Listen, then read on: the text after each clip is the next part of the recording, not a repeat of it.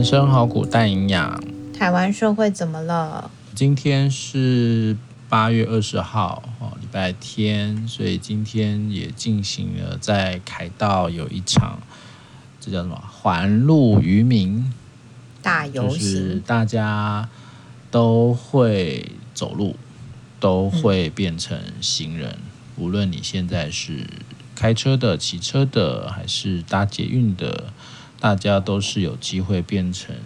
行人的角色，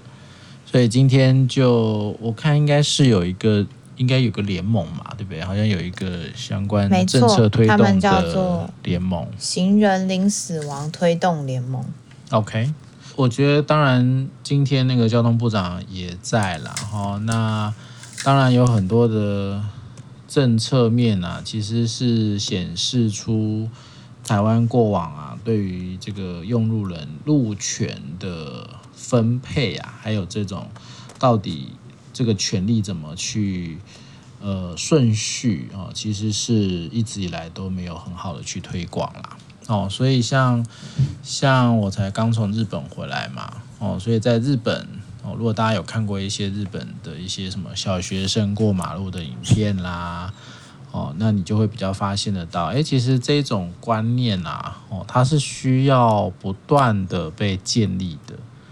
哦，它并不是一个我把什么呃什么标志啊后推啊，标线后推啊，然后用这种所谓的什么大执法的方式啊，就能够有效改变的。我觉得台湾很多时候都是这一种，诶，我们都会只只看到尽力啦。也就是比较常说叫头痛医头，脚痛医脚，好像看到什么我就赶快想一个办法，看看能不能够遏制这样的一个死亡事件发生。但其实大家都忘记了，像这一种，我们讲说有人开始在想，哎，其实我们的考照、考驾照这件事情，到底有没有需要做全盘性的一个更动？哦，当然听说现在可能要把它改得更难。然后在平常的一些教育、交通的教育，还有社会的这些教育，就像当初推安全帽啦，哦，当初推这个什么第三责任险啊，绑安全带啊，有很多东西它是需要花长时间去规划的。那这种用路的观念啊，哦，其实从小，但我我不确定你还记不记得以前在学校的时候到底。关于这个交通，到底学到了些什么？你还有什么印象吗？好像真的不是很多哎、欸，那时候都是爱心妈妈会说，就是要排好队，然后呃赶快过马路，然后其实真的没有讲太多关于交通安全的事情，或那个宣导的时候就会觉得好像离自己蛮遥远的。就是很多时候，你作为一个行人，你也没办法控制太多事情啊，你不能控制车会不会来撞你，你也不能控制什么时候会发生什么意外。好像比较常被叮咛跟嘱咐的就是，哎呀，不要在路边玩球啊，然后要赶快过马路啊，嗯、然后自己交通耗资这件事情，从以前说看到绿灯就要走，跟看到绿灯等一下再走，这个东西其实就比较像是以前在推的啦。这个这个其实我因为在美国有生活一段时间哦，那时候在考照的时候其实是蛮有趣的，因为他们其实，在某一些交通号志，例如说像这个停止哈 stop sign 这个部分，他们要求非常的强烈，因为他就是要你汽车到这个标志的时候是要完全停止的状态，那那种那种特殊。被要求的状况，其实我一直都还很有感受，因为，因为它就会有一种是你必须要在这个地方，然后为什么要你一定要停止你的车辆，然后停止车辆以后你要做些什么事情，你要确认，无论是确认有没有来车，或者是有没有行人，就是要停下来确认。还有在变换车道啦，还有各式各样的一些状态的时候，其实都有很多很多是让你去了解到底为什么要这么做，以及你做了以后会怎么样的保护自己以及保护其他的用路人。我觉得这样的时间成本是需要花下去的，要不然其实很多时候考照啦，或者是台湾这种真的是太多那种考试文化都是啊。呃考前恶补啦，然后给你一些技巧啦，重点都是在通过考试，但是他却没有真正的去学习到到底你要如何去让这个大家一起在用用呃道路用路人的一个概念里面都是可以更安全的。我觉得这也是一个很文化性的东西啦。哦，但我想至少这一次的活动。应该啦，应该要能够回归到一个更根本的一个做法啦。哦，就千万不要再只想说哦，我这又在在推什么啊？警察干脆又出来罚站好了哈，然后又又开始用一些比较呃比较只是一个符合短暂式政策上好像看到有做什么哈，但其实如果我们这个内在啊各各种驾驶的一种心态没有做改变，还有所谓的。呃，其实有很多是路权呐、啊，在抢夺路权这件事情，所以其实最常出现的是呃摩托车嘛，因为摩托车之前也有一些，好像也有个联盟嘛，就是要消除什么代转啊，然后要怎么进行机车啦，什么什么之类都要去做修正嘛。那也很常会看到啊，这个路上会有什么汽车逼车啦、逼机车啦，哦，类似像这种。这个当然有一块也是我们过去有讲到啦，就是很多时候在那种呃比较快速高压，然后节奏比较快的社会结构里面，大家就对于这些交通的一些情绪会比较不好，甚至就有那种道路的怒路症嘛，对不对？这东西其实也很常会看到哦。那当然你说那怎么办嘞？那个对我来讲好像。也不是说改就能改哦，这个也比较回归到是整体社会的一个氛围哦。但我想在用路这件事情，其实大家也会去想啊，如果说今天这个环境是够安全的，甚至就有点像日本，诶，小学生过马路手举起来，诶，车子路上的车子都会停哦。或者还有一个啦，在美国就是也是一个很特别，台湾比较看不到，就是校车。他们那种黄色的那种校车巴士，只要那个巴士啊在你前面呢、啊，它那个 stop sign 啊秀出来的时候，表示呢双向哦，两边双向的汽车都必须要隔离它，我忘记是一百还是两百公尺，你就是要停下来。哦，双边哦，不是只有停在校车后面是双边，为什么？因为校车呃。有这个 stop sign 表示他停车嘛，所以就有学生要下车，所以他那个下车是整条马路，他可能要往左，要往右，他可能要过马路，所以只要有校车那个 stop sign 秀出来，两边双向的车都必须要停，停到那个 stop sign 收起来为止。嗯。哦，当然，你说难道这个美国人就没有人违规吗？当然还是有啦，要要违规，也对绝对会有人违规。但是你就会比较知道是，当这个 stop sign 出来的时候，诶，所有有受过相关驾驶训练的人，他会知道发生了什么事，他也会知道他必须要做什么。哦，甚至那一种已经是一种社会的共识跟一种氛围的时候，因为，大家就会很自然而然的就会知道我要停下来，也不会有人按喇叭，也不会有人觉得说到底要等多久。那我觉得这个当然不是一天两天形塑的啦。其实像日本啦、美国啦、欧洲啦，哦，这些其实都是有一个有一个比较基底性的去做扎根啊。哦，所以这个其实还是会比较期望我们的政府是能够。呃，更从教育啦，或更从一些比较好的这个驾照的制度，或者是能够真的改善。然后台湾人就是很会考试啦，但是到底考了些什么，考完就忘记了。我觉得这也是一个风气的问题。嗯，对啊。那像呃，像廖威慈什么时候要上路？你说开车吗？我其实在想的是，如果。在台北市其实真的没有那么需要开车，欸，好像就是坐大众运输就可以。那但是坐大众运输我也常常会有一个困扰啊，譬如说公车很恐怖，不管是我要上公车，或者是在公车上，或者是我要下公车，其实各式各样都很恐怖。然后在台北其实本来就最近也蛮多人在吵的嘛，就是说只要行人一走的话，车子都要礼让，不然就会罚六千。但也会发现还蛮多就是挑衅的行为，例如说行人故意就是在看手机啊，然后就是死不过马路，我觉得其实好像很多时候会回到一个同理心这件事情。我可能今天是行人，我今天也有可能是开车的人、骑摩托车的人，只是好像在这个过程里面就会觉得说，诶，我是行人的时候我就最大，就完全忘记说我自己也可能会成为骑车的人，或是开车的人，又或者是开车的人可能会忘记自己也有可能会成为行人。所以这其实比较会让我在想的是。就像你说，它是需要长期耕耘的。然后很多文化，它并不是用法则就可以让它很快的去做一些改变。当然，它只能起到一种贺阻作用吧。但当然，民怨也很多。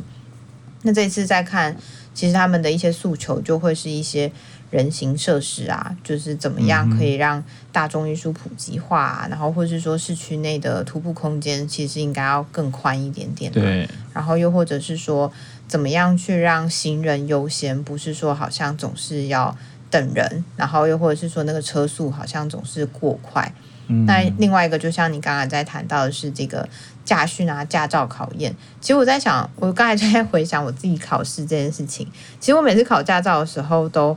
呃，我算考得蛮顺利的，我一次就过了。然后我父母都非常惊讶，说你竟然一次就过了。嗯他们会觉得说发生什么事情了，应该觉得我是三宝。当然，我在想的是说，考试真的就只是考试，因为我记得我自己去上课的时候，老师也都是教说，看到什么的时候打两圈半，看到什么的时候要再打三圈半。我一直都在记这些东西，可是它其实并不是很直觉。我意思是，像我们去游乐场的时候，不是会玩那个碰碰车嘛？又或者是说。还有那个以前以前会有那个赛车小赛车，然后可是我觉得它就比较直觉，因为你的身体跟车其实是你会有感觉转动的弧度有多大，车体就会旋转的有多大，然后你踩油门或是踩刹车，你的感觉是那个样子。可我在驾训班的时候，我的感觉是好像车是车，我是我，我只能按照这些步骤去完成开车这件事情，因为考试嘛。你就是必须要过过很多关，然后你需要拿到这个证照。可是拿到了之后，我我不见得真的就敢在路上开。当然，它还是有路考啦，可是它还是有路考的线啊。路考的线里面，我觉得那个变数也就相对来说是降低很多。我也不是提倡说一定要把所谓的考试制度变得超级困难，然后让大家都很困难上路。但我也在想是说。这好像也跟教学有很大的关系。到底我们现在考试的方式是什么？嗯、然后考核的方式，就像心理师嘛，你也是去考试啊，你才可以成为心理师。可是很多时候，并不是你考完试了，你真的考试考很好，你就是一个很好的心理师。嗯、我觉得他其实是有一个两难在里面啦。当然这几年大家开始慢慢在强调说，就是。呃，希望可以行人零死亡啊，或者是死伤减半，这就会发现说，其实我们的交通事故真的是算全世界里面真的很高。当然，我们可能有太多的摩托车，然后我们有我们的路太狭窄，然后又或者是说，我们好像一直都没有把所谓的大众运输普及化，就像只有台北捷运才会这么的嗯普及吗？在台中也才一条，高雄也才两条还三条吧，所以其实。很多时候，我们都还是要靠自家的这些车啊，然后摩托车去完成呃移动这件事情。所以我真的觉得，在谈这些事情的时候，最近越来越有感觉。它是一个城市规划，它是一个长长期性的，你要去思考的。你怎么把这些东西融入到你的都市里面，融入到你自己对于台湾未来的想象，而不是说。就像前面在讲，头痛医头，脚痛医脚，可是它永远都是短期的，这两三年，这四五年，但它从来没有到一个二三十年里面可以去好好的建立起来的一种氛围跟状态。对啊，所以我想这个游行啊，我想诉求也很清楚啊，哈，希望这样的一个死亡事件能够非常的快速的可以降低了，但是我想。